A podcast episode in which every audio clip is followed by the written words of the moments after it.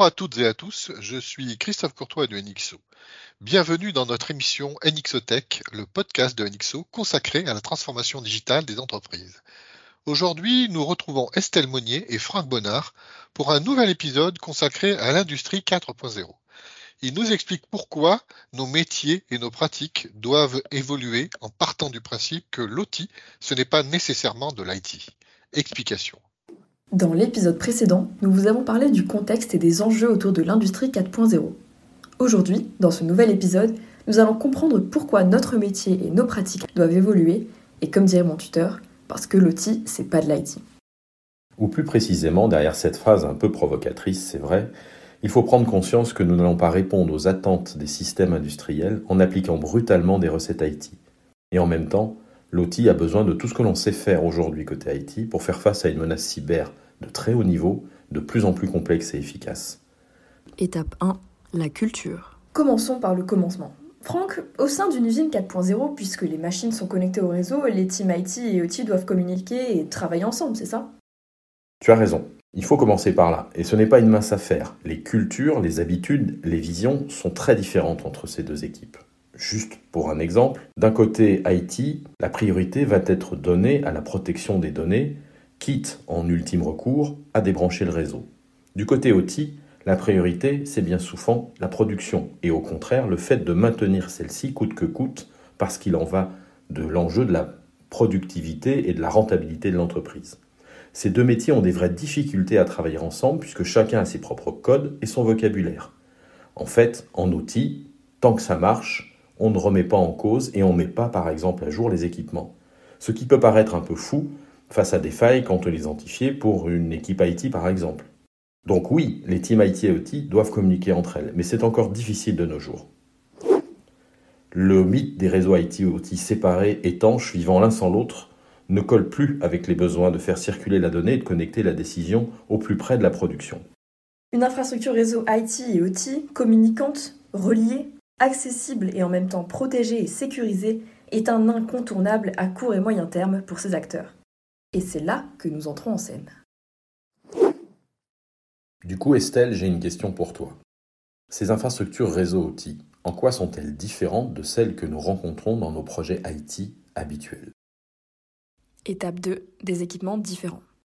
Sur les équipements réseau, on fait face à des besoins qui sont complètement nouveaux pour les gens de l'IT, avec des bornes Wi-Fi étanches et des switches résistants à des températures extrêmes et à la poussière. Ok, ça c'est le côté switch durci. Mais entre nous, pas de quoi enregistrer un podcast pour ça. C'est sûr. Mais le contexte de l'industrie crée des besoins auxquels les switches classiques ne répondent pas. Si un technicien veut vérifier que sa machine est bien connectée ou qu'il veut faire des réglages, il ne va pas aller faire des allers-retours jusqu'au local technique à l'autre bout de l'usine. Il a besoin d'avoir son switch au plus près du process et des machines. Cela change l'architecture et on sort des locaux techniques habituels. La maintenance est aussi réalisée par les équipes OT, à tout moment de la production, d'où la présence d'une carte SD à transférer dans le switch de remplacement pour injecter automatiquement la configuration et redémarrer au plus vite. D'ailleurs, le délai de reboot d'un switch industriel est un de ses critères de performance. Étonnant, hein? J'avoue que tu marques un point. Au final, il ne s'agit pas d'avoir des switches durcis, mais d'avoir une solution qui colle réellement à l'exploitation en mode industriel. D'ailleurs, les flux transportés sont aussi une particularité de ce monde OT. Étape 3, les protocoles OT. Les protocoles aussi sont différents. En OT, on parlera Profinet, Profibus, Ethercat ou encore OPC UA. Tu touches à des points essentiels que les équipes IT ne doivent pas négliger selon moi. Ces protocoles, au départ portés sur des bus terrain et progressivement migrés vers IP, n'ont pas tous été conçus secure by design, comme on dit aujourd'hui. Ils ont leurs failles propres, leurs faiblesses intrinsèques.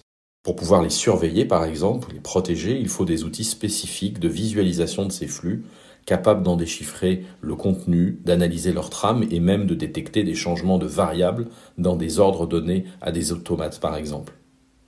Certains sont même taille sensitive, et s'appuie sur des mécanismes réseau que seuls certains switches savent prendre en charge.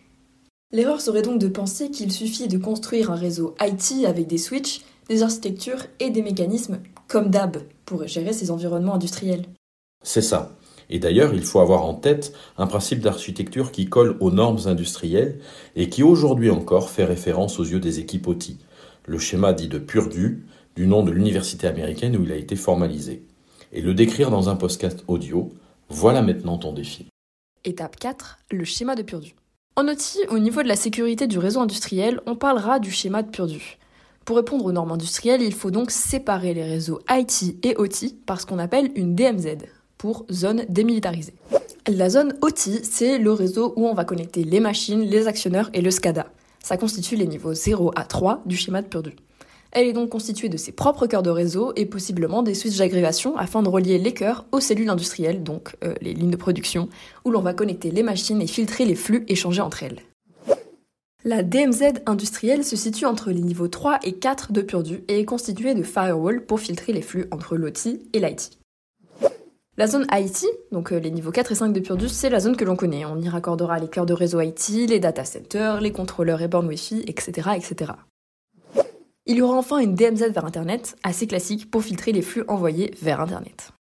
Donc, si on comprend bien, il est nécessaire de prévoir une séparation physique des réseaux IT et OT interconnectés en toute sécurité pour respecter ce fameux schéma de Purdu. Cela peut paraître surprenant à l'heure où le cloisonnement logique des réseaux et où les mécaniques de microsegmentation permettraient sans doute aux gens de l'IT que nous sommes de fabriquer un seul et unique réseau sécurisé, mais l'industrie évolue à son rythme, au rythme des normes et des pratiques, a besoin de se rassurer et d'avancer progressivement vers l'interconnexion et la convergence de ces réseaux, et le schéma de Purdu a sans doute encore de nombreux jours devant lui.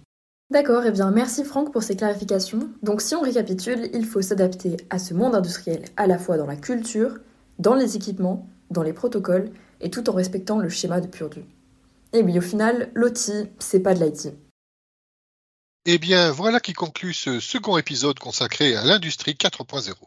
Nous espérons qu'il vous aura intéressé, et si c'est le cas, n'hésitez pas à le relayer. Vous pouvez aussi nous faire part de vos remarques en commentaire ou contacter NXO pour aller plus loin. À bientôt!